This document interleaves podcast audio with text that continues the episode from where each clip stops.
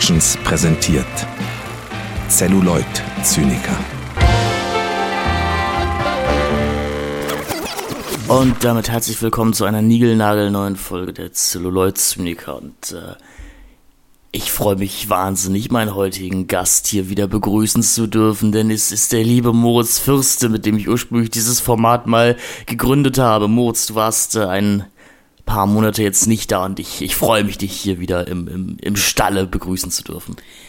Ja, Finn, ich freue mich auch. Also ähm, ich war ja ein bisschen untergetaucht, muss man sagen. Ähm, es tut mir auch leid, also es tut mir wirklich sehr leid. Vor allen Dingen, weil ich das Gefühl habe, also wenn ich jetzt sage, ich verspreche jetzt wieder öfter als als Gast, kann man ja wirklich schon fast sagen, in diesem Podcast aus, aufzutauchen, dann habe ich das Gefühl, dass ich mich wiederhole, ähm, weil ich das vor ein paar Monaten schon mal sagte und wirklich versprach, äh, nun häufiger ähm, hier anzutanzen und mich vors Mikrofon zu setzen und dann wurde es wieder irgendwie ein Monat still um mich.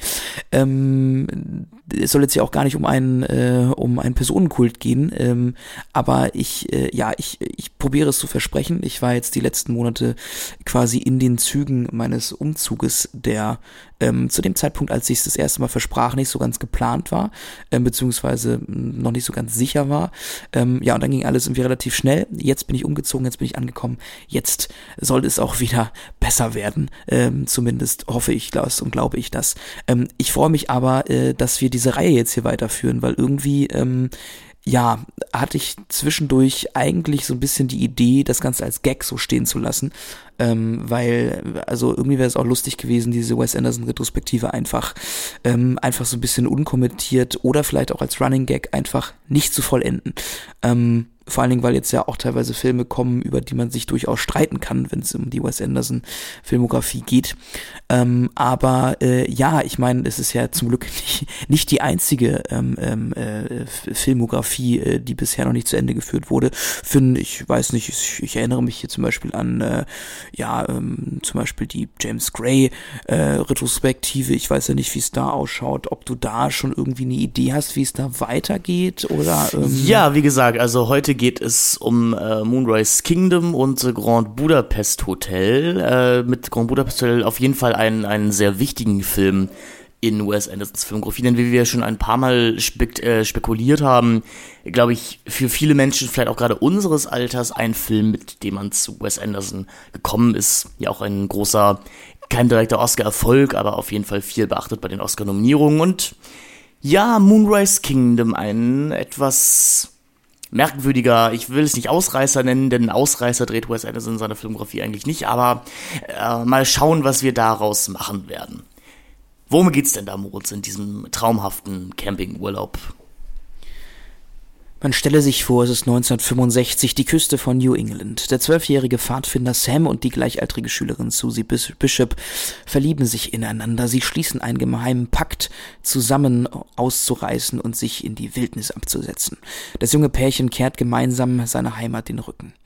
In dem kuscheligen Küstenort wird das Verschwinden der beiden Kinder schnell bemerkt. Susies exzentrische Eltern machen sich große Sorgen und erbitten Hilfe bei den, bei den örtlichen Vertretern der staatlichen Institutionen. In dem Bestreben, die Kinder wiederzufinden, beschließen Sams Pfadfinderlehrer, der Chef der örtlichen Polizei und die oberste Sozialarbeiterin des Ortes, die gesamte Stadt umzukrempeln. In einer skurrilen Verfolgungsjagd obliegt es schließlich einem ausgesandten Suchtrupp, die beiden vermissten Kinder zu finden. Ja, man muss sagen, es gibt jetzt nicht ganz den Reiz des Films wieder diese Inhaltsangabe, das ist nominell schon irgendwie richtig, aber naja, also wir hatten es ja häufiger mal das, das, das Phänomen, dass gerade Wes Anderson-Filme jetzt durch eine Plot-Synopsis, dass deren Reiz da nicht unbedingt äh, nachvollziehbar gemacht werden kann. Wie geht's dir mit Moonrise Kingdom Modes?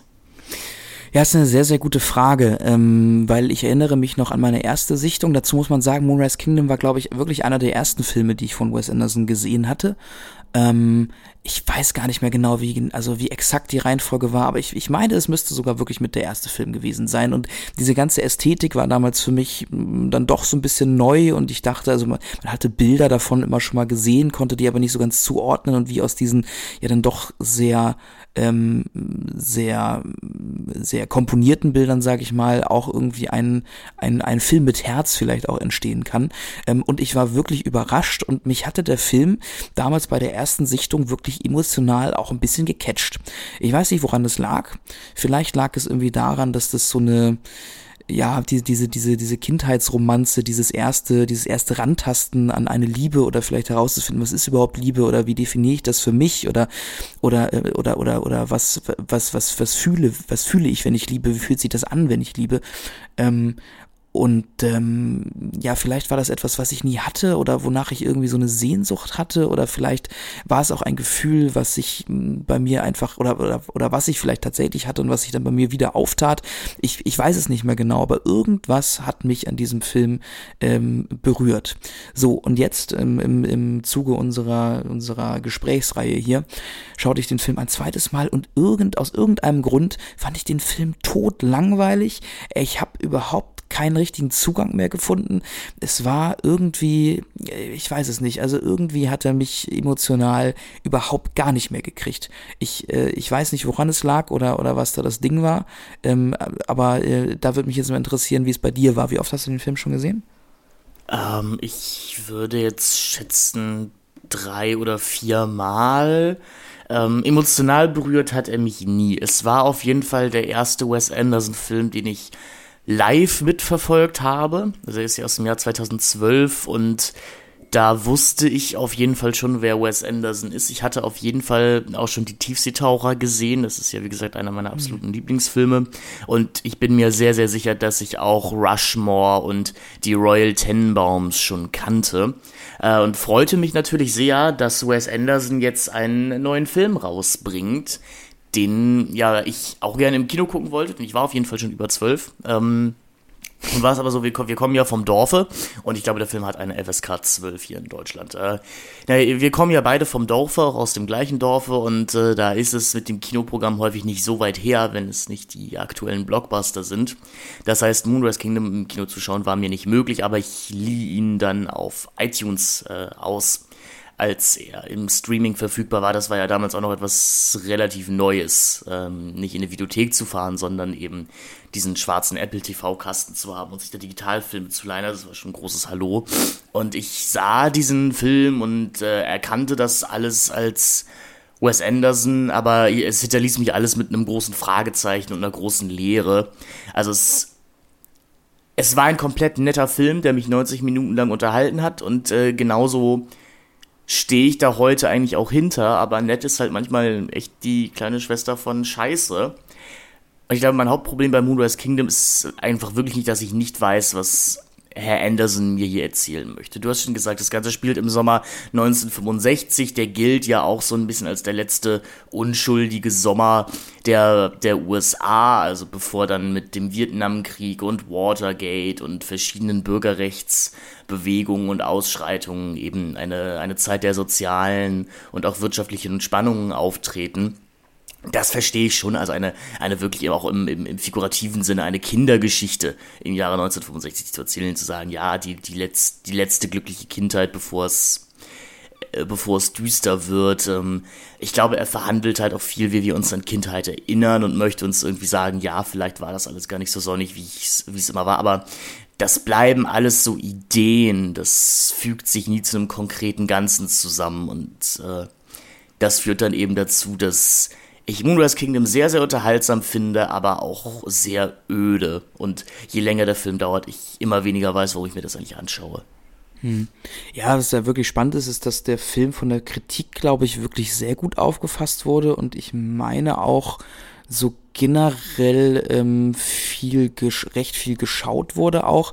Ähm, also irgendwie scheinen wir mit unserer Skepsis, äh, Skepsis so ein bisschen auf äh, allein auf weiter Flur zu sein.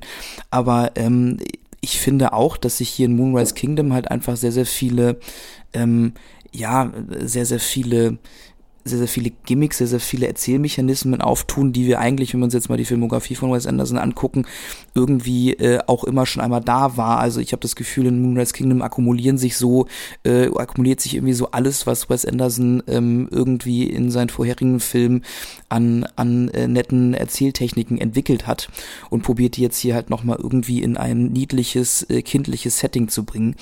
Ähm, und ja, ich, ich weiß nicht, ob das, ob das am Ende reicht. Also ja, genau, es ist, es ist, es ist völlig klar. Ähm, er erzählt die Geschichte von zwei Kindern von zwei Zwölfjährigen. Ich glaube, sie sind zwölf. Ähm, ich weiß es nicht mehr ganz genau, aber irgendwie so in dem Alter müssen sie sein. Ähm, und äh, ja, eigentlich geht's darum, dass, dass, dass diese beiden Kinder eigentlich irgendwie die, die einzigen sind, ähm, die auch im, im, sag ich mal, im Umfeld ihrer Eltern irgendwie äh, wissen oder vielleicht sogar äh, spüren, was Liebe ist. Ähm, also sie, also sie, sie verhalten sich eigentlich wie die Erwachsenen äh, sich verhalten sollten in diesem Film, äh, während die Erwachsenen eigentlich äh, nur nach Liebe suchen, beziehungsweise der Liebe schon längst den Rücken zugekehrt haben. Ähm, ja, und das Ganze dann halt irgendwie verpackt in einer wirklich netten Ästhetik mit netten Farben, mit ein paar süßen Einfällen. Ähm, ja, aber irgendwie hat mich, hat mich der Film auch so ein bisschen ratlos zurückgelassen. Ähm, und ich frage mich wirklich, was ich, was ich bei meiner ersten Sichtung äh, so toll fand an dem Film.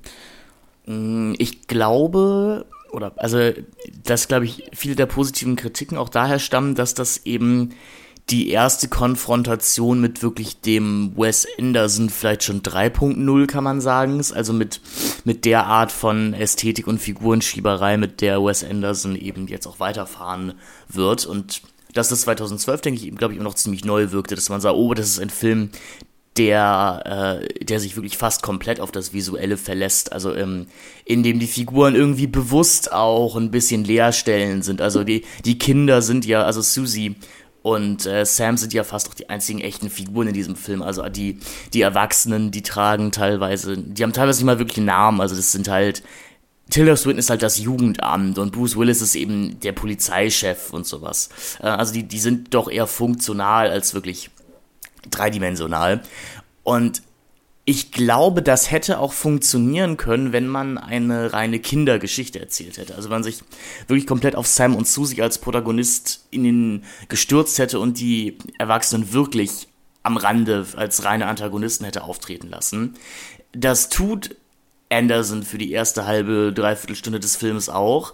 Versucht ich weiß nicht, ob er dann vielleicht merkt, dass er mit diesen Kindern gar nicht so viel erzählen kann oder dass ihm das gar nicht so liegt als Sujet, aber dann, dann kehrt er eben doch wieder zurück zu seinen dysfunktionalen Ehen und dann muss ich mich halt wirklich fragen, ich habe jetzt schon mindestens dreimal in Wes Anderson Filmen gesehen, wie Bill Murray mit einer nicht funktionierenden Ehe hadern muss. Muss ich das wirklich ein viertes Mal sehen, auch wenn jetzt Frances McDormand seine, seine Frau ist und halt nicht wie vorher Angelica Houston oder Gwyneth Paltrow. Ähm, naja, und ich glaube, in dieser Phase von Wes Anderson ist elementar wichtig, wie nah du den Oberthemen, die er hier, oder den, den Metathemen, die er hier verhandelt, stehst. Also ich glaube, Grand Budapest Hotel wird dir enorm viel besser gefallen, wenn du ein Fable für Stefan Zweig hast. Äh, French Dispatch wird dir sehr viel mehr sagen, also wird dir überhaupt erstmal, glaube ich, was sagen, wenn du dich für amerikanische Exilliteratur in Frankreich erinnerst. Und äh, Asteroid City wird dir Spaß machen, wenn du dich irgendwie so ein bisschen für die Broadway- und Hollywood-Szene der 50er und 60er erinnerst. Und bei Moonrise Kingdom habe ich halt das Problem, ich war nie campen als Kind. Ich fand das nie reizvoll. Ich war auch nie bei den Pfadfindern und ich habe überhaupt keine Verbindung zu diesem, zu diesem Pfadfinder-Ding und ich, ich fand das auch nie spannend, leider.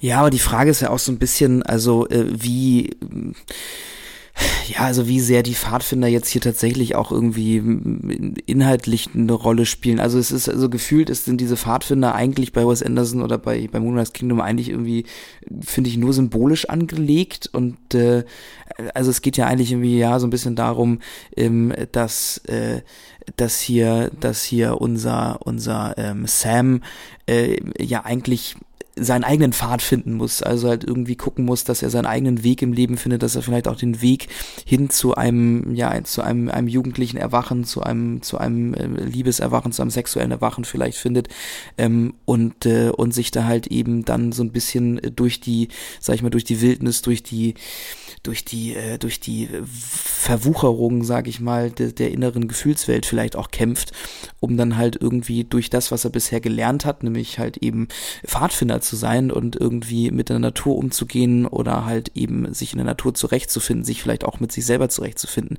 da äh, einen Weg für sich zu finden, um glücklich zu werden, um erwachsen zu werden. Ähm, dass sich, dass ihn dieser Pfad am Ende dann doch irgendwie an eine, an eine Vaterfigur führt, ja, ist so ein bisschen die Frage, wie man das bewerten soll. Ähm, aber äh, ja, viel mehr als dann halt irgendwie ein lustiges Gimmick und diese Symbolik, ja, hat dann dieses Pfadfinder-Ding irgendwie nicht so wirklich.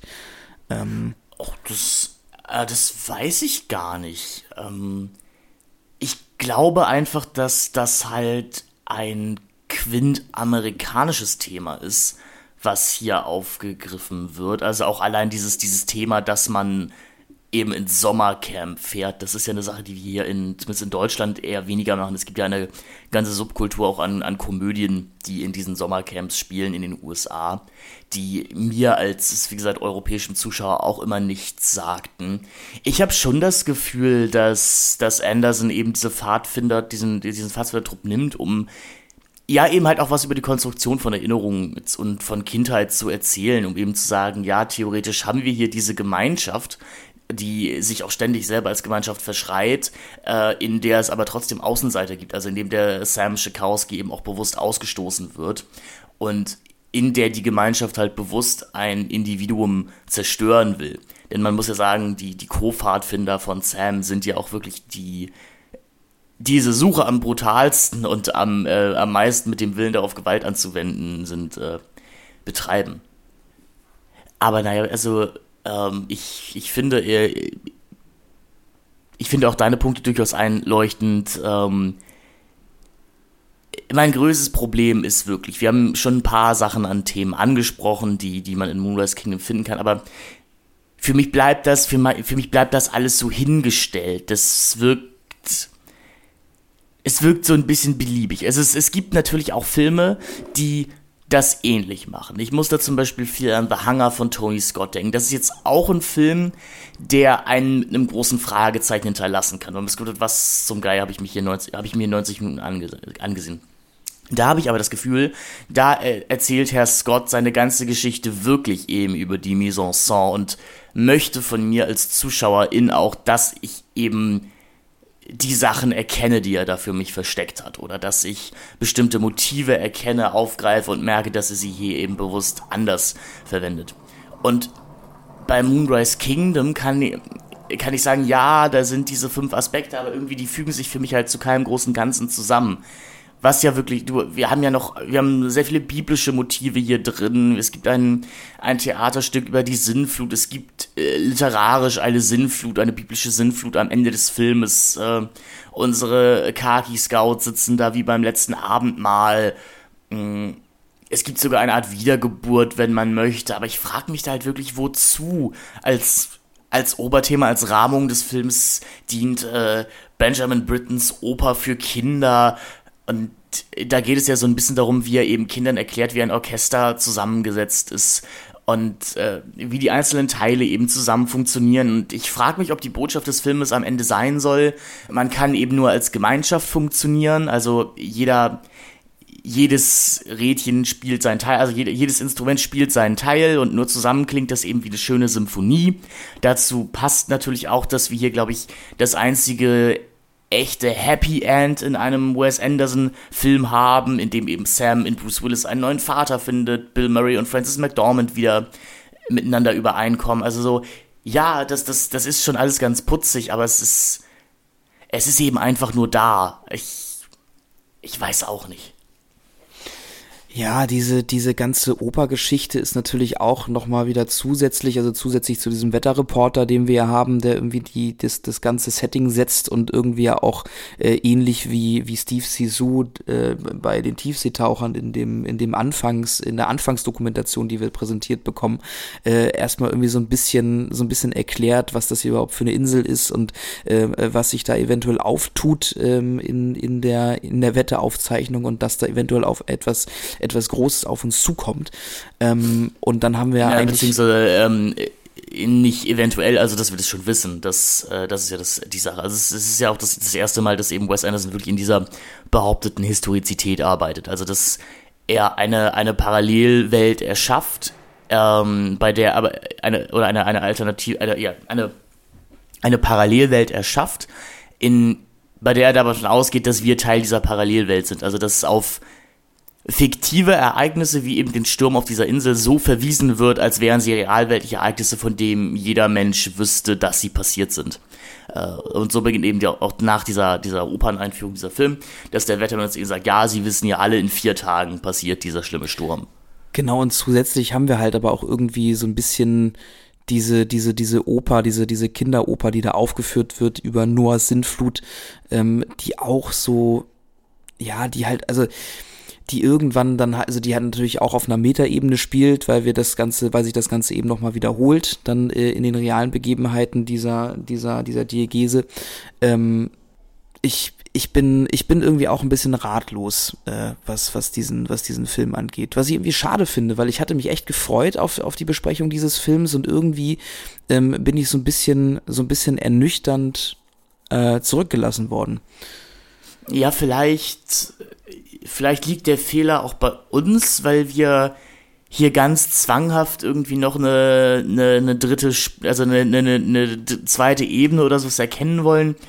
Wie gesagt, die thematisch ja da sind, das springt einen ja geradezu an, halt der letzte unschuldige Sommer, dies, das, ähm, mir, ich, ich weiß auch nicht, was das ist, aber mir reicht es leider einfach nicht. Also ich, ich, ich bemerke bei mir selber, dass wir spätestens jetzt in die Phase kommen, wo Wes Anderson einfach keine Filme mehr für mich macht. Also, äh, das ist jetzt der Punkt, glaube ich, wo. Äh, also Anderson hat hier auf jeden Fall voll, äh, vollends seinen Stil gefunden. Äh, jetzt hm. wird das wirklich nur noch, nochmal, sage ich mal, hier und da in kleinen Schrauben zu Ende gedreht, aber das ist jetzt eben der Part, also Anderson hatte schon immer große Star-Ensemble, da müssen wir nicht drüber reden. Aber jetzt glaube ich, haben alle Schauspielenden eine Idee davon, wie man in einem Wes Anderson-Film zu Schauspielern hat. Und genau das tun sie eben. Es gibt hier überhaupt keine Überraschungen mehr. Also niemand sticht hier so wirklich raus. Es hat halt eigentlich über, also bis auf Edward Norton, über den können wir gleich nochmal reden, aber es hat halt überhaupt keine Bedeutung mehr, dass Bruce Willis diesen Polizeipräsidenten spielt, diesen Polizeichef spielt. Also ja, es ist lustig, dass es Bruce Willis ist, weil den würdest du nicht in so einem süßen kleinen Indie-Film erwarten. Aber er spielt das mit derselben Trockenheit, mit der Bill Murray eben schon immer dabei war. Und das wird so langsam eben ein bisschen öde. Also Edward Norton mit seiner Aufgekratztheit ist, ist hier der Einzige, der für mich ein bisschen raussticht. Aber ich, aber ich liebe Edward Norton auch einfach. Ich sehe den immer sehr, sehr gerne, um mal diese abgegriffene Plattitüde zu verwenden. Hm. Ja, aber irgendwie habe ich auch das Gefühl, dass, dass Wes Anderson auch nach dem Film, also ich sehe, wir, wir können ja in der gesamten Fil Filmografie so ein bisschen sehen, wo es denn hingeht.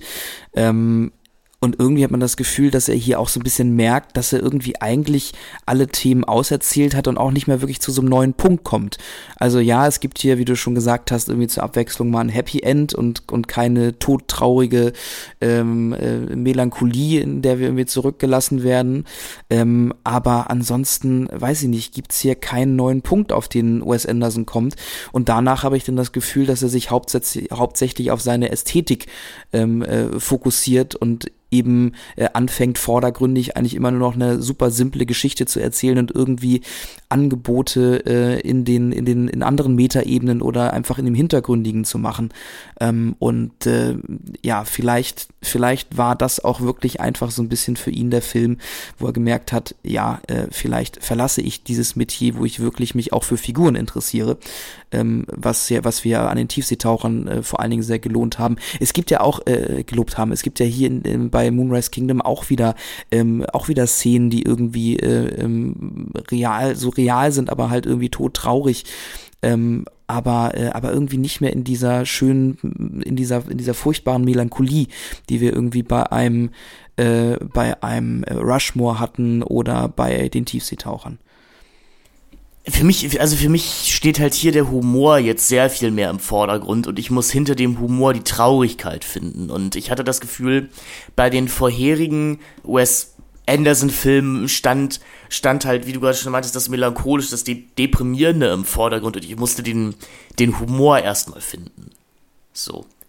Vielleicht ist, äh, vielleicht ist das eine Näherung, die ich als These erstmal so festhalten möchte. Hm.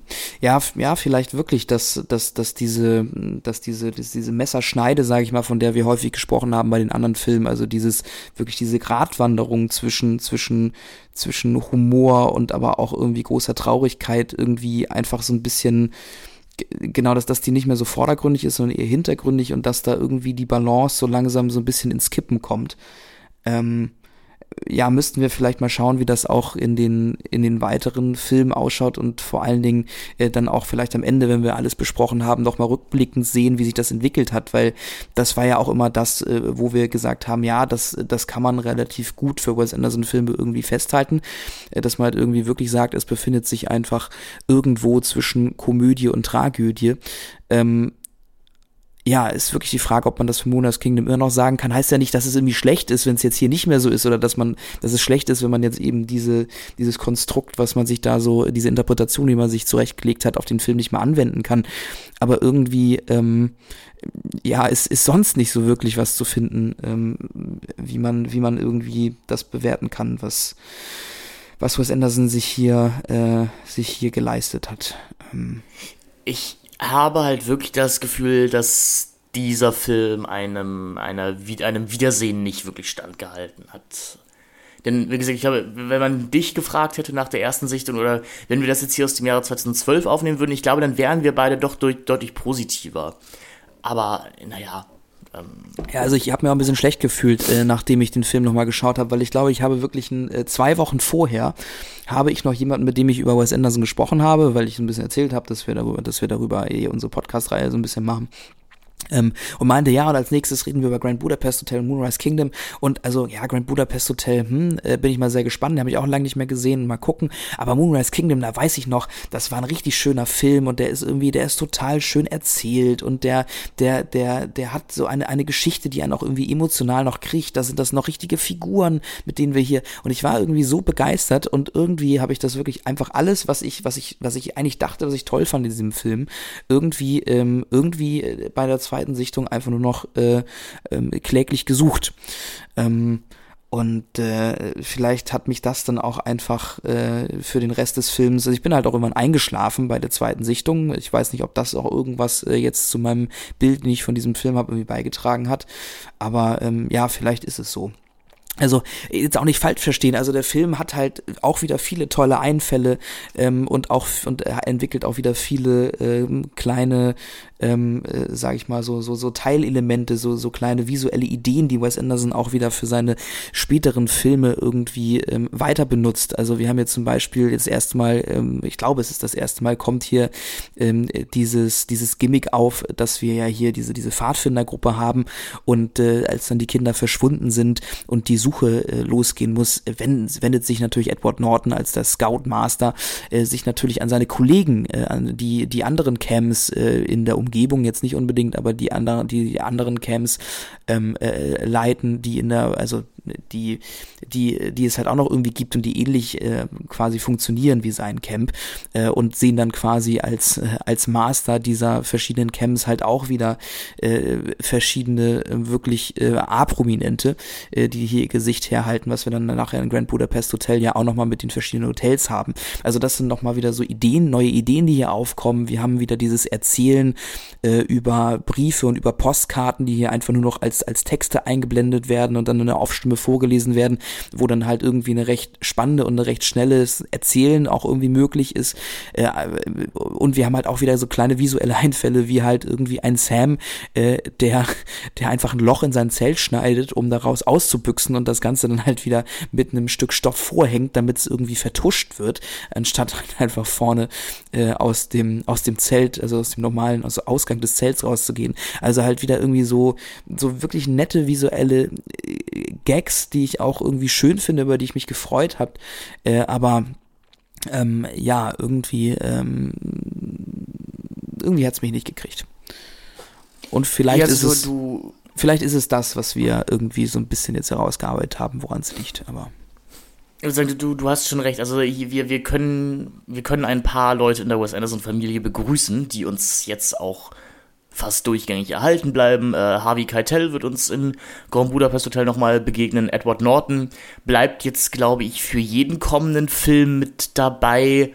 Haben wir noch was zu Moonrise Kingdom zu sagen oder wollen wir uns dem Schwergewicht dieser Folge widmen, dem Grand Budapest Hotel?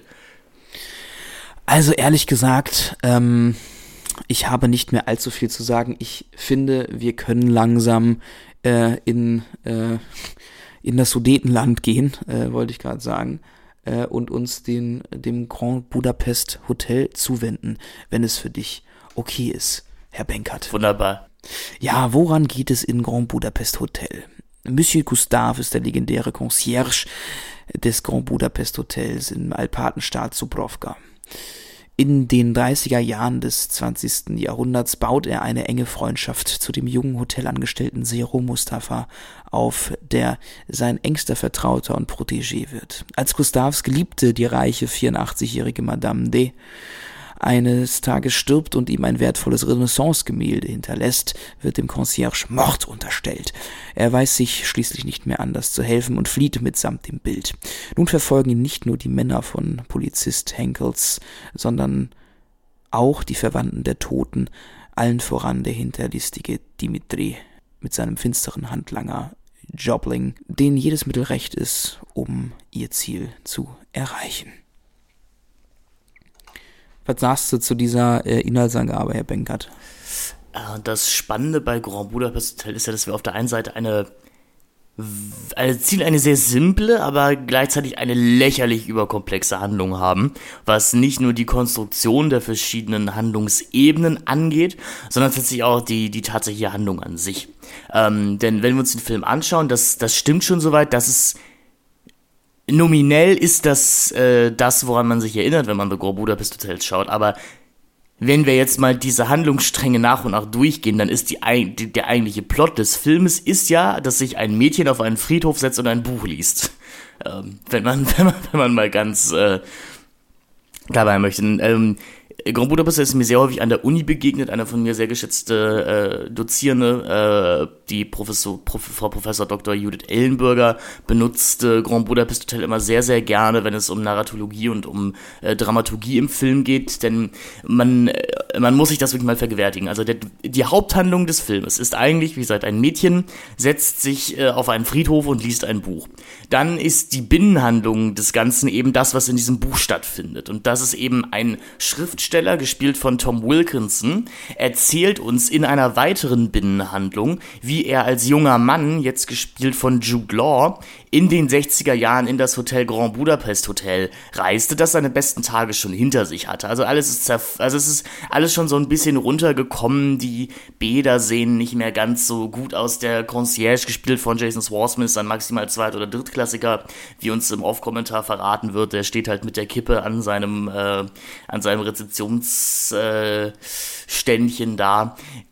Und hier trifft eben unser Schriftsteller auf den gealterten Zero Mustafa, gespielt von F. Murray Abraham, der natürlich auch in der Wahl des Schauspielers eine, eine Gravitas verstört, weil F. Murray Abraham, der kommt eben auch noch aus einer anderen Zeit des Films. Der kommt aus dem, ja, aus dem New Hollywood, was natürlich damals was wahnsinnig Neues war, was für uns aber schon wieder etwas, etwas Veraltetes, Veraltetes hat, etwas Mystisches, etwas Vergangenes. Und die nächste Binnenhandlung ist dann eben, wie der alte Zero Mustafa unserem jungen Schriftsteller erzählt, wie er als junger Mann ähm, Gustav kennenlernt. Ähm, und allein diese wahnsinnig komplizierte Verschachtelung, um überhaupt erstmal in die Nähe einer Geschichte zu kommen, äh, finde ich tatsächlich schon sehr lustig. Und dann muss man sagen, haben wir ja immer noch die Kamera als komplett losgelöste Erzählinstanz von allem, die nochmal eigene Zwecke verfolgt. Denn auch wenn man jetzt immer sagen würde, ah, okay, das Ganze passiert jetzt aus der Sicht äh, des Schriftstellers, beziehungsweise aus der Sicht von, von Zero, dann macht die Kamera ja auch immer noch eigene Dinge, die die beiden wieder nicht wissen können. Das finde ich auf einem intellektuellen, aus einem intellektuellen Gesichtspunkt heraus sehr, sehr reizvoll. Berühren tut mich das alles spätestens jetzt aber überhaupt nicht mehr, denn Moonrise Kingdom ist wirklich, Moonrise Kingdom ist für mich eine Art Puzzle, das man lösen kann, das dann auch befriedigt, aber es bleibt, es bleibt reiner Sport für den Kopf mein, mein, Her also mein Herz wird hier wirklich gar nicht mehr berührt. Nee, also äh, das ist wirklich, das ist wirklich ein Punkt, bei dem ich dir zustellen, äh, zustimmen kann. Ähm, also ich, finde das wirklich sehr, sehr spannend, dass, also äh, was heißt sehr spannend, aber auch irgendwie einleuchtend, dass das, dass dieser Film gerade die, die ersten paar Minuten des Films. Ich meine, ich habe es auch äh, in der Uni äh, mal mir anschauen müssen, äh, dass dieser Film quasi als als äh, als als sage ich mal, als Beispiel, als äh, genutzt wird, um, um sich mal irgendwie so ein bisschen äh, äh so diese verschiedenen Metaebenen anzugucken oder diese verschiedenen Erzähl Erzählebenen, die verschiedenen Diagesen, die sich ähm, da äh, als Rahmenhandlung auftun können, äh, weil es ist ja nicht nur so, dass wir, dass hier quasi mit diesen Zeitebenen gespielt wird, sondern es wird halt auch, und da kommt wieder ähm, Wes Andersons Liebe zum Medium Film durch an sich, äh, dass wir hier dann auch ähm, immer, also immer verschiedene äh, Bildverhältnisse Ergebnisse präsentiert bekommen. Äh, also ich habe es nicht mehr genau im Kopf, aber ich glaube, die Rahmen, Rahmen, Rahmen, Rahmenhandlung, also wo das Mädchen auf diesen Friedhof geht ähm, mit, mit dem Buch äh, über das Grand Budapest Hotel, ähm, ist, glaube ich, irgendwie in 16 zu 9. Dann haben wir ja den, den älteren Erzähler, der erzählt, wie er in das Grand Budapest Hotel gegangen ist, ist, glaube ich, auch 16 zu 9 dann haben wir irgendwie eine ganz kurze Sequenz, wo quasi erzählt wird, was das Grand Budapest Hotel mal für eine Institution war. Da kommen dann, glaube ich, erstmal tatsächlich Bilder aus der aus der Zeit, in der Monsieur Gustave noch ge ge gewirkt hat, weil wir dann, glaube ich, wirklich in 4 zu 3 sind, ganz kurz. Ja, beziehungsweise in diesem, äh, in diesem äh, Hollywood äh, Aspect Ratio. Das ist nicht ganz 4 zu 3, aber, also, aber, aber es, es, es kommt dem nahe. Also äh, Anderson hat immer versucht, das zur jeweiligen Zeit äh, populärste Bildformat eben äh, zu nutzen für, für, für die Erzählebenen. Und äh, ich las, dass es tatsächlich das, das alte Hollywood Academy Aspect Ratio ist. Ah, okay, das, das wusste ich gar nicht. Für mich war es jetzt einfach der, also ich, ich als ich als jemand, der das einfach nur geschaut hat, äh, nee, äh, der, ähm, nee, der, ich, ich war mir, ich war, ich dachte, das es käme am ehesten an 4 zu 3 ran, aber das ist natürlich ein. Ja, genau, das, das tut's auch, Fact. aber es ist, es, ja. es, es, ist, es ist, es ist ein kleines bisschen anders, aber ähm, ja, ja. genau. Mach noch gerne weiter. Das ist nur am, am Rande. Ja, genau. Und dann springen wir halt. Viel mehr habe ich ja auch gar nicht zu sagen, was das angeht. Und dann springen wir irgendwann, glaube ich, äh, noch in 21 zu 9 rein. Ich glaube, das ist dann äh, der Part, in der quasi ähm, der Autor, also äh, hier dann gespielt von Jude Law, ähm, äh, äh, da auf, ähm, auf Herrn Mustafa trifft, äh, der ihn dann eben anfängt bei einem Dinner äh, über diese Zeit mit Monsieur Gustave und der letzten äh, Blütezeit, beziehungsweise dieser, eigentlich dieser, dieser, dieses Wendepunktes vom, ähm, des Grand Budapest Hotel zu erzählen. Und ähm, ab dann wird's halt alles auch wirklich sehr, also äh, eigentlich diese ganze, die, dieser komplette Erzählstrang, der dann, ähm, in dem es dann über, um, um die Geschichte von Monsieur Gustave und diesem Gemälde geht, ähm, ja, hat hat hier schon auch wirklich was, was super Theatereskes. Also wir, wir haben hier eigentlich, also eigentlich sieht man irgendwie, dass alles Fassade ist, dass alles aufgebaut ist. Also wir haben hier schon dann auch wirklich einfach die Ästhetik von so einem, von so einem äh, alten Hollywood-Kino. Ähm, genau. Be benennt er ja auch ganz klar als, als Vorbild. Also Ernst Lubitsch kam da viel ähm, kam viel in Interviews von ihm raus und ich habe auch das Gefühl, äh, das Stummfilmkino war für, für Wes Anderson schon immer wichtig und hier haben wir eben Szenen, die teilweise wirklich wie ein Buster Keaton-Film funktionieren. Also in in der viel mit der Zweidimensionalität eine, eigentlich an der Szene gespielt wird. Und es wird dann ein Gag, dass der Film dann eben eigentlich doch dreidimensional ist, weil man das Gefühl hat, die Figuren, Figuren vergessen das teilweise selber. Mhm. Äh, dass man andere Dinge tun kann, als nach links und rechts zu gehen. Ähm, Fassade ist ein, finde ich, wahnsinnig spannendes Stichwort, was du gerade gesagt hast, denn das ist natürlich auch ein Film der Fassaden. Denn das Grand Budapest Hotel, da ist natürlich von außen alles wahnsinnig shiny und schick, aber es geht in diesem Film ja eben auch darum, wie der Faschismus die Welt unterwandert und wie er eben schleichend kommt. Und das beginnt, ja, das beginnt mit, mit so kleinen Grenzkontrollen, wo man aber eben als der, der Concierge des Hotels noch ohne Probleme durchkommt, aber das geht dann eben immer weiter. Und die, die, die Hakenkreuzflaggen, die hier, glaube ich, so zwei, zwei gekreuzte Kreuze sind oder sowas, ähm, also aber es, ähm, es ist schon sehr klar, was das sein soll, auf jeden Fall.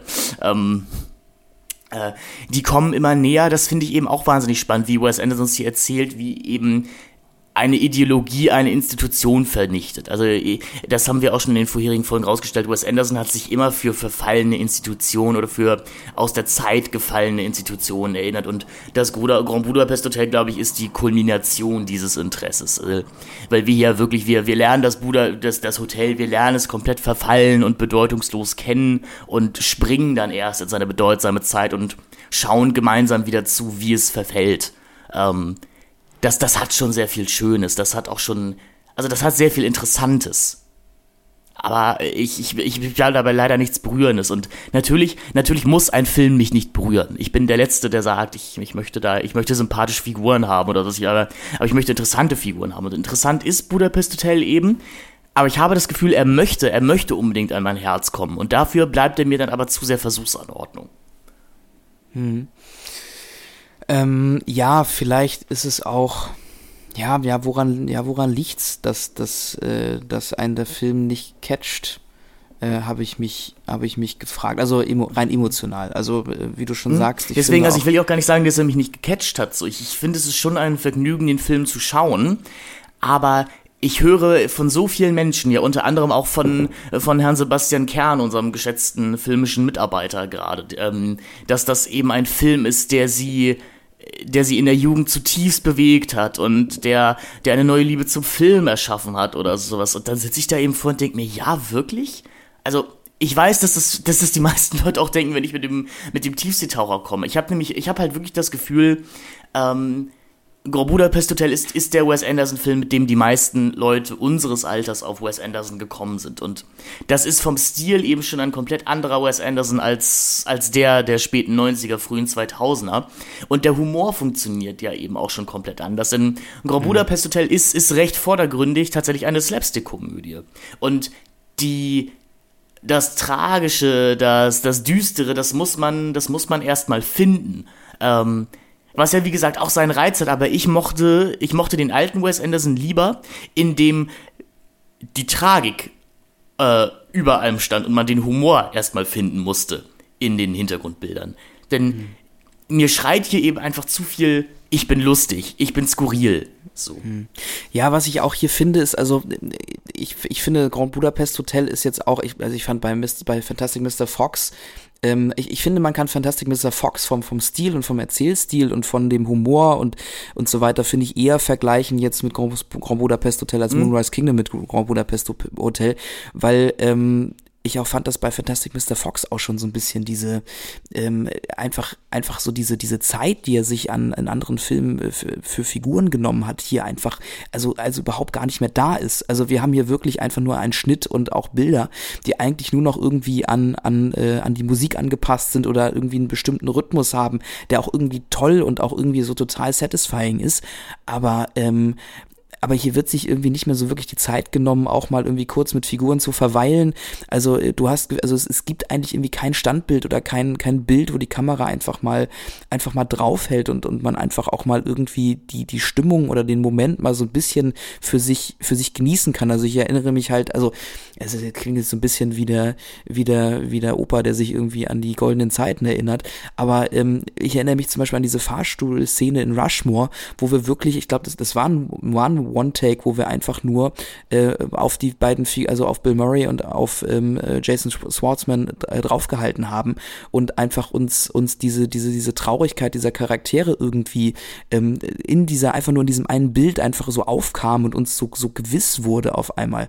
Das haben wir hier halt überhaupt gar nicht. Also diese, diese Figuren sind halt eigentlich wirklich nur noch, ähm, ja, einfach nur noch Puppen. Ich, ich glaube, das ist ein, ein, ein, ein sehr, ein sehr beliebtes, ein sehr beliebter Vergleich in der. Ja, du, du hast, du hast in der Rezension über einen Wes Anderson-Film mindestens einmal das Wort Puppenspieler. Ja, so dann können wir, können wir das Bingo hier auch einmal haken. Ähm, aber äh, die halt irgendwie nur von A nach B geschoben werden und und diese die einzige Figur, die wir hier haben und die halt ja auch irgendwie so eine Traurigkeit mit sich bringt, ist nun mal irgendwie Monsieur Gustave und halt eben vielleicht noch äh, der, der Zero. Aber alle anderen Figuren sind halt wirklich einfach nur noch, stehen halt entweder stellvertretend für irgendwelche Institutionen oder sind halt einfach Typen, äh, wo es eigentlich völlig egal ist. So. Ähm, und, mhm. und hier ist wirklich einfach diese, diese Ästhetik, also das ist, ich, ich glaube auch, dass, dass wir hier jetzt, also hier ist auf jeden Fall dieser, dieser Umbruch in, in der Wes Anderson Ästhetik zu, also oder in der, in der, in der Form, wie Wes Anderson auch an Geschichten rangeht, zu erkennen. Es ist wirklich ein sehr, sehr Musik- und Rhythmusgetriebener, äh, getriebenes Erzählen einfach ähm, jetzt geworden. Ich, ich würde es vielleicht als These mal so formulieren. Ich glaube, ab jetzt sind Herrn Anderson und seinen Co-Drehbuchautoren, bei diesem Film ist das Hugo Guinness, ähm, einfach Konzepte wichtiger als Figuren. Also sie, sie möchten mir, genau, sie möchten mir, mir halt eher was über übergeordnete Konzepte erzählen, vielleicht über das Erzählen an sich, ähm, als tatsächlich diese Geschichte mit Figuren zu erzählen. Und äh, wie gesagt, das, das das hat ja auch durchaus seinen Reiz, das möchte ich überhaupt nicht absprechen und ich möchte auch überhaupt nicht absprechen, dass Grand Budapest Hotel ein guter Film ist. Es ist nur überhaupt nicht mehr leider meine Art von Film. Und äh, wir sind ja hier kein, keine filmwissenschaftliche Publikation, wir sind immer noch ein, ein, ein subjektiv gefährdeter Podcast, deswegen dürfen wir sowas ja sagen. Mm, ich finde auch wahnsinnig viel Schönes im, im Grand Budapest Hotel. Also ich, ich mag, dass das ein Film ist, der von dir ja geradezu einfordert, dass du noch ein bisschen Zeit mit ihm verbringst. Also, dass du, dass du ein bisschen über ihn nachdenkst, dass du dann erst merkst, oh, warte, ich habe zwar sehr gelacht, aber die zugrunde liegende Geschichte ist eigentlich ziemlich düster. Und ich mag auch, dass, ähm, also Stefan Zweig ist ja offensichtlich ein, ein großes Vorbild für, für Anderson hier ähm, in, im Grand Budapest Hotel. Und ich, ich mag auch, wie man Zweigs Stil hier und da ein bisschen parodiert. Ich mag auch die Idee, dass jedes Mal, wenn die, die Diegese um Zero und Gustav äh, Ereignisse aufgreift, die die beiden nicht wissen können, dass dann kommentatorisch sowas kommt von Jude Law wie, ja, ähm, ohne Zweifel, also sie, sie als LeserInnen können heute alle Einzelheiten dieser Verschwörung im Stadtarchiv nachlesen äh, und die beiden konnten das nicht. Und das ist das, was wir meinten mit, die Handlung ist ja eigentlich sehr, sehr simpel, denn eigentlich geht es nur darum, dass die beiden ein Bild suchen, beziehungsweise sich vor der Polizei verstecken. Gleichzeitig hängt aber die Geschichte eines ganzen Staates an diesem Bild, was die beiden Figuren aber gar nicht wissen. Ähm, hm das, das hat ja was wahnsinnig Reizvolles. Das sind auch Sachen, weswegen man, finde ich, dem Robotus Hotel sehr, sehr häufig wieder begegnen kann und immer neue Aspekte findet. Mm. Und vielleicht brauche ich auch noch zwei, drei Sichtungen, um diesen Film wirklich zu lieben. Ich habe eben einfach gerade das Gefühl, der Film möchte an mein Herz, ähm, verbaut es sich aber zu sehr durch, durch seine intellektuellen Spielereien. Ja, ich, ich kann es ich kann's irgendwie nachvollziehen. Also genau, äh, auf jeden Fall, dieser Film ist irgendwie ein, ein Film, wo Wes Anderson vielleicht auch wirklich nochmal seine, seine Liebe zum, zum, zum Film an sich und vielleicht auch zu verschiedenen Erzählstrukturen und so nochmal klar machen kann. Also, ähm, weil äh, der Film, so wie er ist, äh, ist ja halt eigentlich auch äh, nach einer klassischen Fünf-Akt-Struktur irgendwie aufgebaut. Das wird uns ja auch ziemlich unter die Nase gerieben. Also wir haben hier diesen, den, den Prolog, in dem halt eben mit den verschiedenen Erzählebenen und Rahmenerzählungen gespielt wird und dann halt eben, äh, ja, fünf Teile, also erst erstmal den Teil, in der wir quasi die Exposition über den Monsieur Gustave haben und äh, dann eben der Teil, in dem dann äh, quasi ähm, die Madame äh, D, äh, beziehungsweise sie hat noch einen komplexeren Namen, den ich jetzt gerade nicht äh, hier äh, auf. Genau, bleiben wir bei Madame D. Ich glaube, es ist einfacher für uns alle, ja. Ähm, äh, in, in der quasi so ein bisschen das Problem gesettet wird. Äh, dann haben wir quasi den, den dritten Teil, in dem ähm, in dem äh, Monsieur Gustave äh, dann auch im Gefängnis landet, beziehungsweise dann irgendwie aus dem Gefängnis kommen muss. Wir haben den vierten Teil, ähm, in dem, äh, ja. Da sind sie in diesem Kloster. Also da, da ist, ähm, da ist diese Skiverfolgungsjagd. Ah ja, genau, stimmt. Und im fünften sind wir dann eben im, in äh, Nazi, in Nazi-Deutschland. Beziehungsweise in, äh, da ist der Zweite Weltkrieg ausgebrochen dass das Grand Budapest Hotel ist eben übernommen worden von den Faschisten. Es gibt eine, es gibt eine Schießerei. Äh, die Zigzag-Division habe ich gerade rausgefunden, heißt es hier.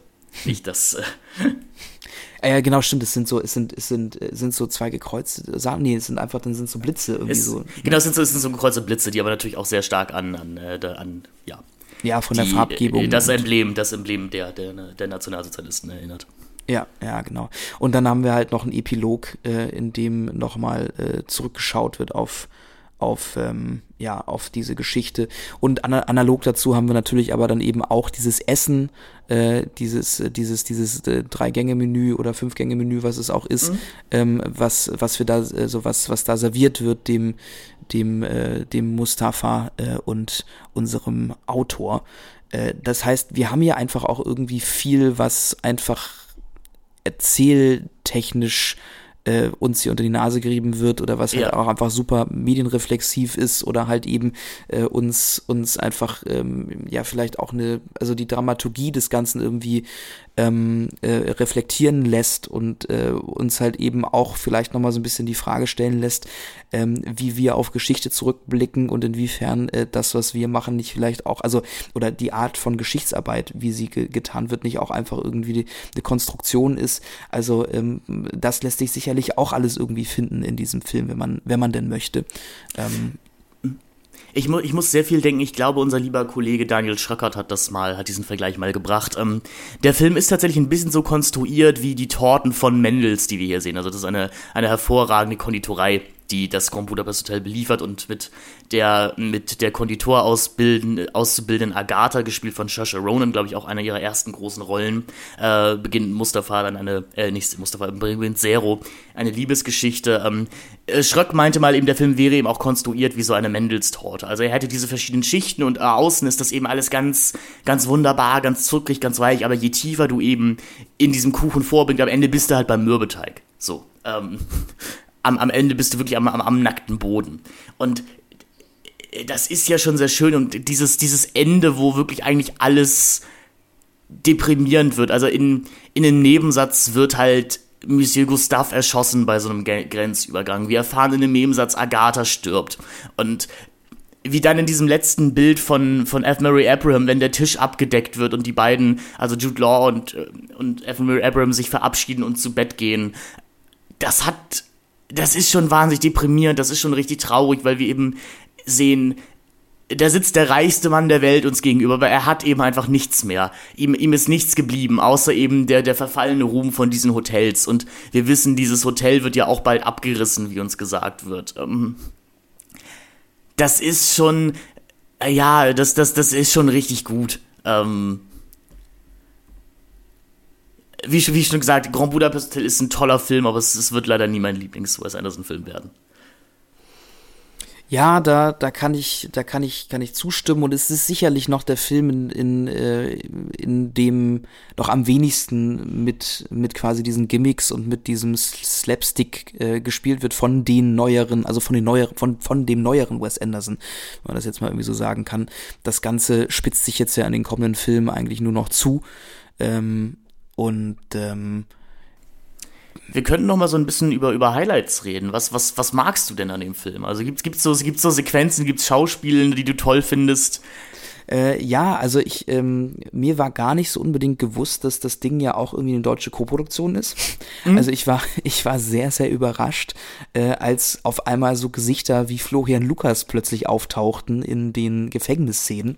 Ähm, ich hatte so ein bisschen vergessen, dass es Florian Lukas ja auch gab, obwohl er eigentlich in einem meiner Alltime Favorites mitspielt. Ähm, und zwar ähm, äh, absolute Giganten. Ähm, und äh, seit, seit ich den Film das letzte Mal gesehen habe, habe ich Florian Lukas auch nicht mehr gesehen. Ich glaube noch maximal noch in der Einfolge des Tatortreinigers. Und ich habe mich so ein bisschen gefragt, was er gespielt hat. Ich glaube, er war in, in, Serien viel aktiv, deswegen ist er so im. Er, er, war, in, er war in Weißensee, also in dieser tatsächlich ziemlich tollen DDR-Serie. Ja. Und er war halt post absolute Giganten natürlich sehr abonniert auf die Rolle dieses äh, sich etwas überschätzenden adoleszenten jungen Mannes, der, der ähm, Unsicherheit durch, durch Aggressivität und Lautsein äh, wettmachen muss. Mhm. Ähm, er, er, spielt noch eine ganz tolle Rolle in dem Film Das Schweigende Klassenzimmer. Da, da spielt er den, äh, den, den Schuldirektor und er spielt unter mhm. anderem auch Titus Jonas in dem neuen Drei-Fragezeichen-Film. Also Florian Lukas ist so jemand, der, der taucht, der taucht immer, der, der ist halt ein klassischer Nebendarsteller, würde ich sagen. So, mhm. ähm, ja, ist, ist, um, er, ist, ja. er auch, ist er auch hier, aber, äh, aber keine Ahnung, irgendwie. Ich würde sagen, Nebendarsteller ist schon nett, Nebendarsteller ist, glaube ich, schon nett gesagt. Also, ähm, ja, gut, jetzt. Er, er, taucht ja im Gefängnis, er taucht ja im Gefängnis einmal auf. Äh, ja, ich, stirbt er nicht sogar? Ich weiß es gar nicht. Äh, irgendeiner Also von denen ist, äh, stirbt äh, doch bei der, bei, bei dieser, bei dieser, ähm, bei diesem Au- Ausbruch. Bei diesem Ausbruch, ja. Ich muss sagen, er ist auf jeden Fall Teil, Teil dieser Gefängnisgang, mit, mit, mit der Ralph Fiennes sich dann ver, verbündet. Ich, ich würde gerne nochmal über Ralph Fiennes sprechen, weil der ist für mich wirklich der MVP dieses Filmes und auch der, der glaube ich, der Mensch, der diesen Film zusammenhält. Ich war immer etwas überrascht, dass Johnny Depp diese Rolle eigentlich spielen woll sollte. Ja, ich auch. Denn ich. Also nichts gegen Johnny Depp zu der Zeit, als er noch ein Schauspieler war. Also Johnny Depp ist ja auch, sagen wir so, Johnny Depp ist auch einer dieser Akteure, wo man ja fast ein bisschen schockiert ist, wenn man Filme von ihm aus den 80ern und 90ern schaut, wo man merkt, ach, das war mal ein richtiger Schauspieler. Das war mal jemand, der, der mit Blicken und mit, äh, mit, mit Mimiken gearbeitet hat und nicht jemand, der sich einfach nur unter Tonnen von Make-up versteckt hat. Äh, und äh, dann war das eben der neue Film. Mm, Aber wie Ralph Fiennes ja wirklich auch dieses distinguierte, dieses äh, manierenhafte, diesen, diesen alten Stil hervorbringt, der sich dann aber immer wieder bricht. Also ich finde es immer ganz großartig, wenn wenn Ralph Fiennes zu seinen endlosen Monologen über Poesie und äh, über Stil ansetzt und dann einfach immer sagt, oh, you know what, fuck it. ähm, und äh, das, ist, das ist ja auch eben ein, ein Teil des Humors von, von Wes Anderson, wenn eben Schimpfworte in das Hochkulturelle reinkommen. Und das, finde ich, verkörpert Ralph Fiennes eben wie kein zweiter. Und wie uns, wie uns die Kamera halt eben auch darauf hinweist, dass das alles eben gar nicht so glamourös ist, wie es ist. Denn da erzählt uns dann eben äh, das Buch von, von dem Schriftsteller, was für ein großartiger Mann dieser M. Gustav war, aber wir sehen ihn dann eben, wie er alleine im Unterhemd in seiner, in seiner Dienstkammer sitzt und alleine eine Suppe isst. Ähm, das ist schon richtig großes Filmemachen.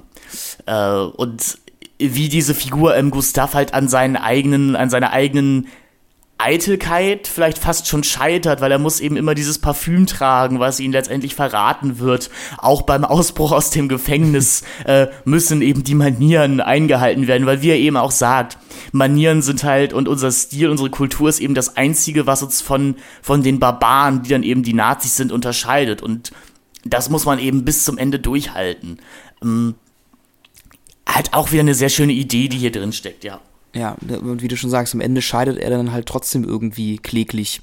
Und ist dann halt eben die Frage auch, was das dann, was das dann aussagt irgendwie. Also, ob wir mit Manieren im Endeffekt gar nicht weiterkommen. Genau, weil ja auch die, die Zeit dieser Menschen einfach vorbei ist dann ab irgendeinem Punkt. Also spät, so wie der Film uns das erzählt, ist, ist die Zeit dieser Figur ja eigentlich schon vorbei, wenn die Handlung einsetzt. Also die ist schon spätestens vorbei, wenn eben Madame D stirbt. Äh, weil dann eben die Adrian Brodys, die eben den Neffen von äh, Dimitri Deskov und Taxis, die bestimmt auf gar keinen Fall was mit der Familie Turn und Taxis zu tun haben, ähm, dazu kommt, dann, dann beginnt eben jetzt die Zeit dieser, dieser ekligen Winkeladvokaten und dieser, dieser Gesetzesleute und eben nicht mehr die Zeit der, der Leute, die, die noch Gedichte aus dem Off äh, rezitieren können. Und ich glaube, was man dem Grand Budapest Hotel eben am höchsten anrechnen muss, ist, es ist jetzt kein Old Man Yells at Cloud Film. Also es ist jetzt kein Film, der sagt, ach, das war alles so, so schön früher. Und äh, Mad, ach, äh, diese, diese doofen Jugendlichen mit ihren Videospielen und ihren und ihren und ihrer Rockmusik und ihren Pac-Man-Videospielen. Und früher, früher gab's noch dieses tolle Hotel. Nein, da ist der Film ja schon schlauer, weil uns eben auch immer sagt, nein, das, äh, das, ist, das Ganze ist schon komplexer. Ähm, aber ich finde eben sehr schön personifiziert durch diese Ralph Fiennes Figur. Ja, absolut. Naja, und, und äh, es ist ja auch, also Wes Anderson findet ja auch irgendwie schöne Bilder, äh, auch um das irgendwie zu erzählen. Also äh, allein diese, diese erste Einstellung, die wir von Monsieur Gustave äh, äh, haben, ist, glaube ich, dass er ähm, quasi in so einem Fenster gerahmt steht, an so einem, an so einem schmalen Balkon und, Mhm. in die, und in die Ferne schaut. Also irgendwie so ein bisschen, hat mir ein bisschen Caspar David Friedrich-Vibes irgendwie gegeben.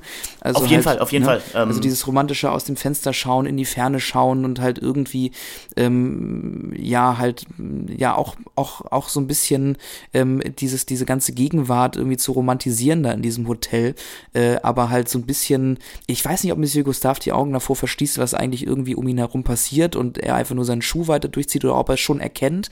Das das habe ich mich immer so ein bisschen gefragt ähm, oder also also inwiefern er tatsächlich auch äh, auch irgendwie ähm, merkt, was was da historisch auch gerade im Umbruch ist äh, um ihn herum und dass er merkt, dass er in so einem Verfallsprozess mit drin ist. Ähm, aber allein dieses erste Bild hat irgendwie so viel über diese Figur erzählt und war halt, das war eins der Bilder, also eins der wenigen Bilder, die mich auch tatsächlich äh, relativ melancholisch gestimmt haben. Das hätte man aber auch gern noch ein bisschen länger stehen lassen können. Da ging es halt dann direkt weiter, das, was ich schade fand, mhm. aber ähm, das war zum Beispiel ein wunderschönes Bild, fand ich. Da gebe ich dir recht. Und wie gesagt, ich, ich, ich versuche gerade das, das, was du vielleicht ein bisschen als Schwäche des Filmes auslegst, also dass es eben so schnell geht. Ich frage mich, ob das nämlich eben nicht auch eine Stärke ist, weil eben Wes Anderson uns zutraut, auf der einen Seite wirklich dieser schnell, also dieser schnell getakteten Handlung zu folgen, aber uns halt auch zutraut, das dahinter zu finden. Hm. Ja, es ist eine These, der ich, der ich durchaus folgen könnte. Ähm, aber ich glaube, da sind wir dann halt wieder an diesem Punkt, ähm, das ist dann halt irgendwie nicht, nicht die Art von Film, die ich gerne schaue. Mhm. Ähm, das ist vielleicht einfach das, das große Problem. Also ja, ich schaue so einen Film gerne, um mich halt mal irgendwie um meine Augen, sage ich mal, um, um meinen Augen mal etwas etwas Schönes äh, äh, zu geben, ähm, wo wo einfach mal, also wo man so ein ja, was einfach so super befriedigend ist, was einfach so super, so super ähm, äh, klar erzählt ist und so super äh, mit Linien und mit, mit, mit, mit, mit, mit, mit klaren Kompositionen arbeitet und irgendwie nicht viel, nicht viel, ähm, also visuell einfach irgendwie einem, einem so ein, so so so ein Zuckerhäppchen hin, hinlegt. Ähm, weiß ich nicht, das, äh, das, das kann ich gerne mal gucken, aber es ist irgendwie nicht, nicht die Art von Film, mit der ich mich dann auch noch gern weiter auseinandersetze. Ähm, ja. Ja, soweit unser vielleicht etwas, ist es ernüchternd? Oder, oder sagen wir unser etwas differenziertes Fazit zu einem der beliebtesten Filme von Wes Anderson. Und ich möchte die Relevanz dieses Filmes auch vielleicht für, für, das, für die 2010er Jahre im Film überhaupt nicht runterstellen. Grand Budapest Hotel ist sicherlich einer der wichtigsten Filme der 2010er Jahre, vielleicht sogar auch einer der besten. Und man muss mal, und ich, dann muss man hier vielleicht wirklich mal äh, auch differenzieren halt zwischen, zwischen der offensichtlichen Qualität eines Filmes und einem persönlichen Geschmäckle.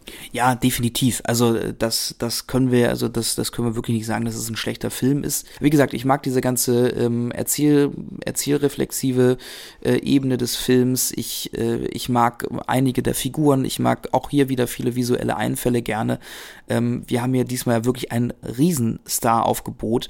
Ähm, ist es das erste Mal, dass Jeff Goldblum dabei ist oder war das äh, Nein, dabei? Jeff Goldblum war schon in den Tiefseetauchern auf jeden Fall dabei. Ah ja, doch, ja, äh, stimmt. Ja, ja, klar. Ja, ja, klar. Genau. Da ja, hat er den, den Hennessy gespielt, den, den ja, Kontrahenten von, von, von Sisu. Ja, aber Saoirse Ronan ist hier das erste Mal dabei. Ähm, Jude Law ist das erste, dabei, das erste Mal ja, dabei. Lea genau. Seydoux wird uns noch ein paar Mal begegnen später. Äh, Owen Wilson ist wieder dabei äh, der, glaube ich, unter einer ziemlich starken Depression litt, äh, post, post Darjeeling Limited, was jetzt aber nichts mit dem Film zu tun hatte. Und äh, jetzt so 2014 sich so langsam wieder ins, ins Filmgeschäft zurückspielte. Ähm, ja, hier mit nur einer relativ kleinen Rolle. Ich sehe gerade, Matthias Matschke hat mitgespielt. Äh, das wieder natürlich wahrscheinlich aus der deutschen Koproduktion heraus stammend. Mhm. Mm. Genau, Willem Dafoe ist wieder dabei, der ist auch ganz großartig, eben als dieser finstere, als, als dieser finstere Schlägertyp. Äh, man muss ja auch sagen, Grand Budapest Hotel ist ein wahnsinnig brutaler Film, wenn man mal so drüber nachdenkt. Also da werden Köpfe abgehackt, da werden Finger abgetrennt. Ähm, das ist, das ist schon, das ist schon sehr, sehr unangenehm alles. Aber das ist halt, das ist halt auch wieder dieses Programmatische dieses Filmes. Es ist beim Schauen irgendwie nicht so, nicht so schlimm. Es wird dann, es wird dann halt erst düster, wenn man wirklich einmal drüber nachdenkt, äh, was, was genau hier gerade wirklich passiert ist. Ja, genau, ja, diese, diese, Slap, diese Slapstick-Artigkeit des Films äh, überdeckt das so ein bisschen äh, oder, oder, oder, oder hat dann halt, bringt dann auch so eine gewisse Ästhetik mit sich, die einfach nicht, nicht so brutal ist oder vielleicht auch gar nicht so viel zeigt. Ähm, aber ja, wie du schon sagst, das ist dann hier wahrscheinlich auch einfach dieses, äh, wieder dieses, dieses, ähm, dieses Fassadending. Also äh, wir haben hier eine wirklich eine, eine, eine, eine süße, eine, eine, ähm, eine angenehme Fassade, hinter der oder in der auch irgendwie Dinge passieren, äh, über die man definitiv nachdenken kann, auf jeden Fall. Äh, aber ich finde es ja auch, also trotzdem muss man auch sagen, dass, dass ähm, Wes Anderson ja auch wirklich äh, seine Schauspieler immer auf dieselben Figuren setzt. Oder hast du mal, also hast du gerade ein Beispiel dafür, wo er mal, also wo Wes Anderson mal einen, einen Darsteller auf eine Figur gesetzt hat, äh, die er nicht in der Form schon mal so ähnlich in einem von seinen anderen Filmen gespielt hat. Also weil, äh, wenn ich jetzt überlege, äh, dass ähm, dass, äh, da, da, da, bei wem war ich jetzt gerade? Ja, also äh, sagen wir so, Willem Dafoe zum Beispiel hat jetzt ja in den Tiefseetauchern nicht unbedingt diesen bösen Schlägertyp gespielt. Ähm, für, für den er ja durchaus auch bekannt war. Also Willem Dafoe war ja auch eher ein, ein Schurkendarsteller. Und ihn dann mal in einer netten Rolle zu sehen in den Tiefseetauchern war, glaube ich, schon lustig. Ähm, du hast schon recht, also ich, er besetzt die, die Leute schon mit Dingen, die sie können. Also äh, Edward Norton spielt halt hier wieder eine Art Respektsperson, also ein, ein Offizier. Hm, ja, du hast schon recht. Also man, man sieht nichts wirklich Neues, aber die Leute sind eben sehr, sehr gut in all dem, was sie tun.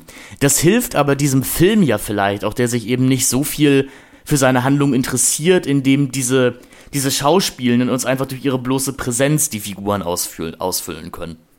Und, und wir wissen dann einfach schon, was wir von ihnen zu erwarten haben, weil eben die Schauspieler daraus sitzen. Also auch, auch wieder auf, auf so einer, Inter, auf einer intertextuellen Ebene. Ja. Ja, ähm, Grand Budapest Hotel hat insgesamt äh, vier Oscars gewonnen, richtig, fürs beste Szenenbild, fürs beste Kostümdesign, fürs beste Make-up und Frisuren und für die beste Filmmusik, was ja auch schon echt viel sagt, also ähm, eben, äh, was diese Fassade nochmal unterstreicht, auf jeden Fall auch von der wir sprachen. Ähm, ich glaube, war auch noch für bester Film, beste Regie, bestes Originaldrehbuch, beste Kamera, bester Schnitt nominiert. Insgesamt vier Auszeichnungen gekriegt. Ähm, sicherlich auch verdient, weil die Ästhetik äh, natürlich wirklich einfach, also grandios durchkomponiert ist. Ähm, und äh, auch irgendwie durch dieses, dieses, dieses Rosa, dieses Pinke auch nochmal irgendwie so was ganz Neues, äh, auch rein farblich irgendwie ähm, ins, ins äh, Populärkino mit reingebracht hat. Ähm, mhm was sicherlich auch irgendwie mutig war, aber ich finde, es hat sich gelohnt. Es hat ja, also es ist, bringt ja nun mal auch einen sehr, sehr einzigartigen Look mit sich, äh, der diesen Film auch wirklich äh, herausstechen lässt. Neben anderen Filmen sowieso, aber auch innerhalb der Wes Anderson Filmografie ist das schon äh, ein sehr einzigartiger und ich finde auch mit einer der schönsten Looks, die er bisher so entwickelt hat. Auf jeden Fall.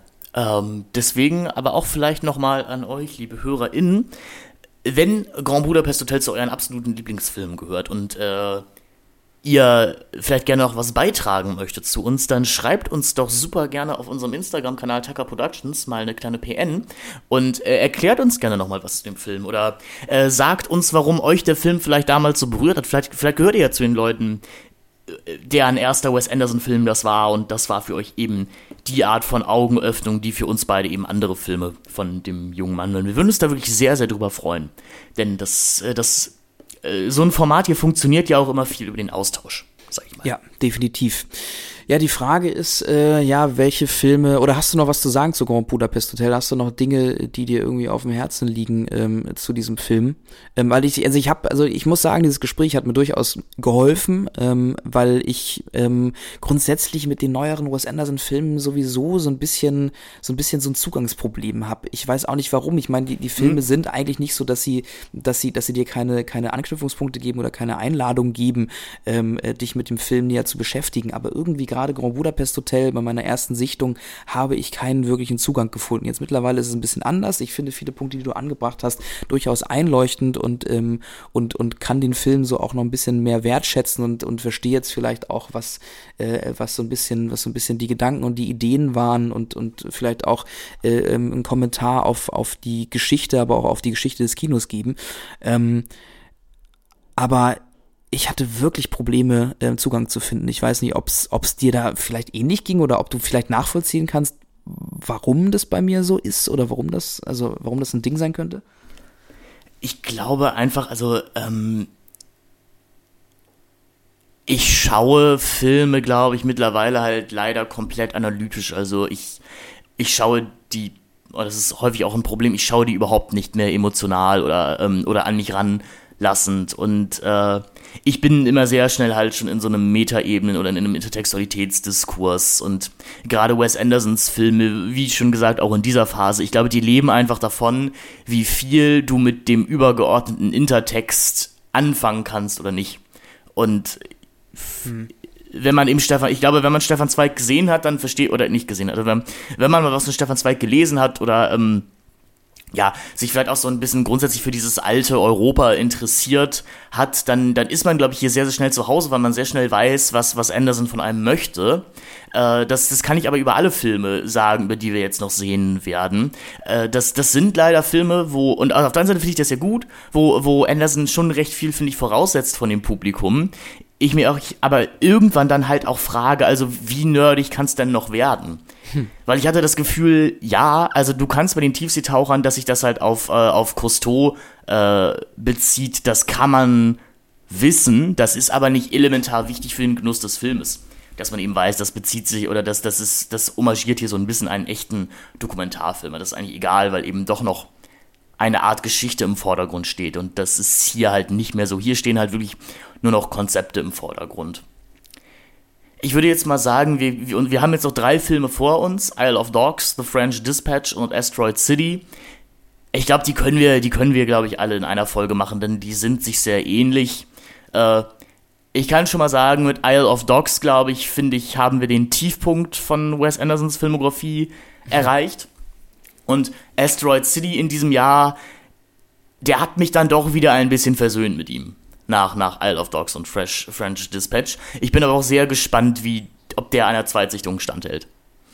Ja, äh, bin ich auch. Also ich, äh, ich hatte mit The French Dis Dis Dispatch auf jeden Fall äh, auch meine Probleme bei der ersten Sichtung. Ich habe Isle of Dogs noch als relativ okay in Erinnerung, aber die muss ich auf jeden Fall noch mal gucken. Asteroid City, das wird äh, für mich in, in dieser in dieser Reihe, in dieser Wes Anderson Reihe dann tatsächlich äh, die noch eine letzte Premiere, sage ich mal. Den habe ich äh, bisher auch noch nicht im Kino sehen können leider. Und dann ist dann noch so ein bisschen die Frage, es ist ja es ist ja es sind ja in diesem Jahr noch mal äh, eine, eine Reihe an vier ja so Kurzfilmen rausgekommen, äh, die ich weiß gar nicht, wo sie wurden sie auf Netflix Bei? Netflix, glaube ich. Das sind so Roald Dahl Kurz, Kurzgeschichten-Verfilmungen, ne? Genau, ist die Frage, ob wir das nochmal mit reinnehmen oder ob wir sagen, nee, das ist ja jetzt nun kein Langspielfilm, sondern sind halt irgendwie vier Kurzfilme und äh, die nehmen wir nicht mit rein. Ähm, Wäre aber natürlich ob der Aktualität vielleicht irgendwie nochmal ganz spannend, auch irgendwie zu gucken, wo wir uns nach Asteroid City befinden oder ob es in mhm. diesem Kurzfilmformat doch noch irgendwie andere Sachen zu entdecken gibt. Äh, keine Ahnung, vielleicht ist auch so. Also ja, wir, auch wir so können ja vielleicht, wenn, wenn wir Lust haben, können wir vielleicht nochmal eine, eine Kurzfilm-Episode machen, dann können wir vielleicht auch nochmal über ein paar seiner Werbespots reden.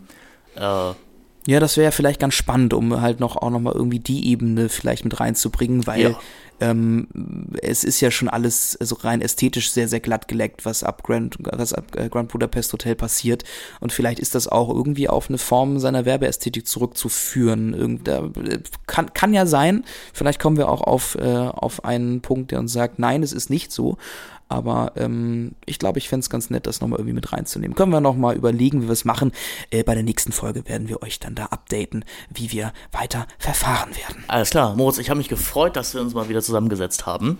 Ja, und ich, ich hoffe, wir sehen uns jetzt auch wieder öfter, beziehungsweise hören uns öfter. Ähm, wir müssen noch mal überlegen, was nach Wes Anderson äh, für, äh, auf uns zukommt. Aber ähm, ja, wie ich uns kenne, dauert es dann ja doch noch ein bisschen, bis wir damit erstmal fertig sind. Also ich, ich kann hier ja schon mal andeuten, ich, ich hätte ja wahnsinnig Lust, mal mal Ridley Scotts Filmografie zu besprechen.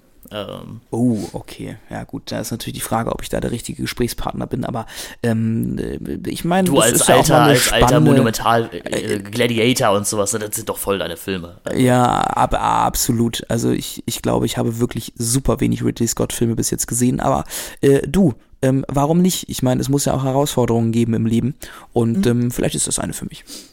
Mir geht es einfach darum, ich, ich organisiere ja gerade eine Ringvorlesung an der Uni Hamburg zum Thema missverstandene Filme. Und ich habe das, ich hatte das Gefühl, man, man hätte das ganze Programm für dieses Semester auch nur mit Ridley Scott-Filmen besticken können. Denn ich muss diesem Mann geben, also ich will es mal so sagen, wenn du Alien, Blade Runner und Thelma und Louise gedreht hast, dann hast du eigentlich schon deinen Dienst am Kino abgeleistet. Dann hast du dreimal, also dann hast du dreimal einen Film gemacht, nachdem andere Regisseure sich die Finger lecken würden. So. Da hast du dreimal einen Film, nachdem man sagen kann, weißt du was, du kannst auch in Rente gehen. So, du hast, du hast alles geleistet, was man in diesem Medium machen kann. Aber Herr Scott hat ja immer was Neues probiert. Der hat immer gegen, also gegen, gegen den, den, den, den gesunden Menschenverstand und auch irgendwie gegen das logische Filme gedreht. Und das erbringt mir wahnsinnig viel Respekt ab. Ähm, immer, immer was, immer das zu machen, was das Publikum eigentlich nicht sehen wollte. Oder an vielen Stellen das zu machen, was das Publikum nicht sehen wollte. Also, keine Ahnung, da drehst du halt die Fortsetzung zum Schweigen der Lämmer. Wirklich, einem der anerkannt besten Filme aller Zeiten. Der ähm, mit einer, mit einem Prest, der, der einem schundigen Horrorstoff einen Prestige gegeben hat.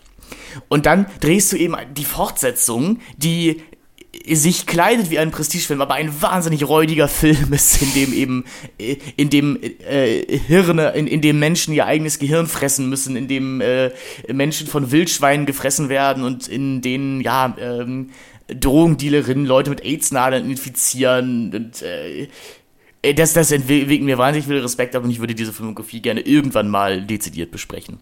Aber naja, äh, wir, man soll hier nichts versprechen, was dann nicht gehalten wird. Äh, liebe HörerInnen, wir freuen uns, äh, wenn ihr das nächste Mal mit uns in die Puppenwelt von Wes Anderson eintaucht.